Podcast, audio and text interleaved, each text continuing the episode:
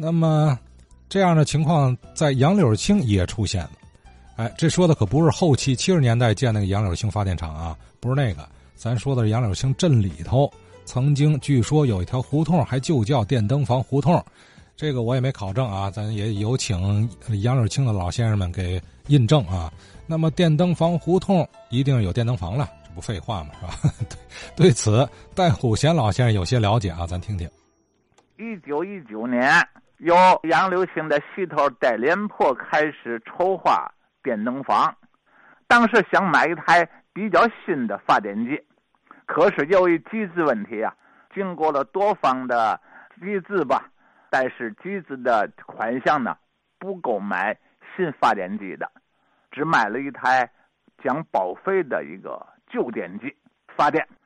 什么时候开始发电呢？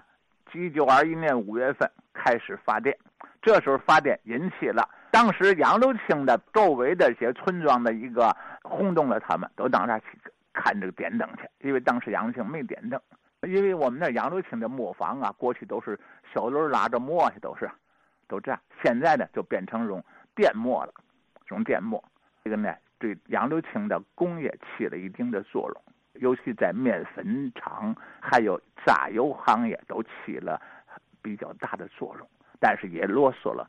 不少钱财。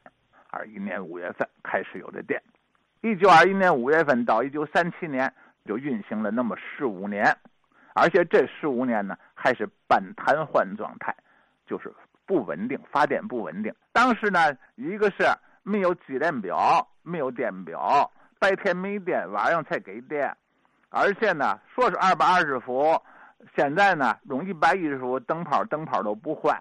所以说呢，那个很不稳定，很不稳定，因为筹措资金的问题，再有加上这个筹划人这个戴连破也有问题。你这现在有个杨柳青解放天津纪念馆，那就是他们的房子，电灯房那胡同也在西边。当时就有人说嘛呢，这个开电灯房啊，不如说是开了阎王殿，因为他利用这个到各个厂家呀什么，尤其是两样，一个榨油坊，一个是面粉坊。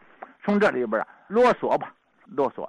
一九三七年日本进来以后，一九三八年就停业了，由日本天津华北电力公司接管，直接向杨柳青输电，由天津市上杨柳青输电。这时候就结束了杨柳青电灯房的工作。一九四五年日本投降以后，国民党派员接收了这个杨柳青这个电灯房，因为这个呃筹划人是戴连坡呀，他。嗯，在这一段过程当中，可能欺压百姓啊，等等一罪行吧，在五零年被杨柳青公判枪决了。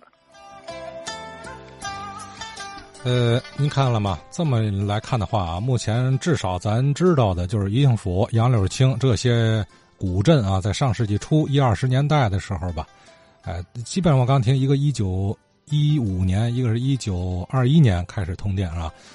哎，这都已经有电了，咱别论覆盖范围，别别说这个电户用电户多少，那说白了吧，就电灯这东西，当时在他们这这个地儿啊已经有了啊，虽然不普及，但是有是吧？呃，宜应府是不是王家购置的供电设备不清楚。杨柳青是这个叫戴连波的人啊，牵头集资购置的发电设备，哎，并且似乎好像听起来这个人呐，戴连波啊，还因为这个事儿。啊，和这个想象啊，和用电商户发生一些矛盾是吧？是不是坐地起价呀，还是怎么样？呃，具体也不清楚，这都有待杨柳青当地的学者老人家们给我们指教啊。我的联系电话幺六六零二六七五三三一。总之吧，这个人最后是被被被镇压了是吧？啊，那么由此我们又联想，就是其他天津的周边一些老镇，像什么这个这个。静海独流啊，是吧？静南咸水沽啊，这都什么时候通的电呢？呃，包括小站，小站有它有练兵啊，它是不是会更早就发电了呢？哎，这些细节你看，你归类之后去考虑也挺有意思啊。而且，这个这个可能也有个民用发电和工业用电的一个区别吧，是吧？嗯，那么东局的，你想那就更早就应该有电了，是吧？总之，这是个话题，是吧？那么。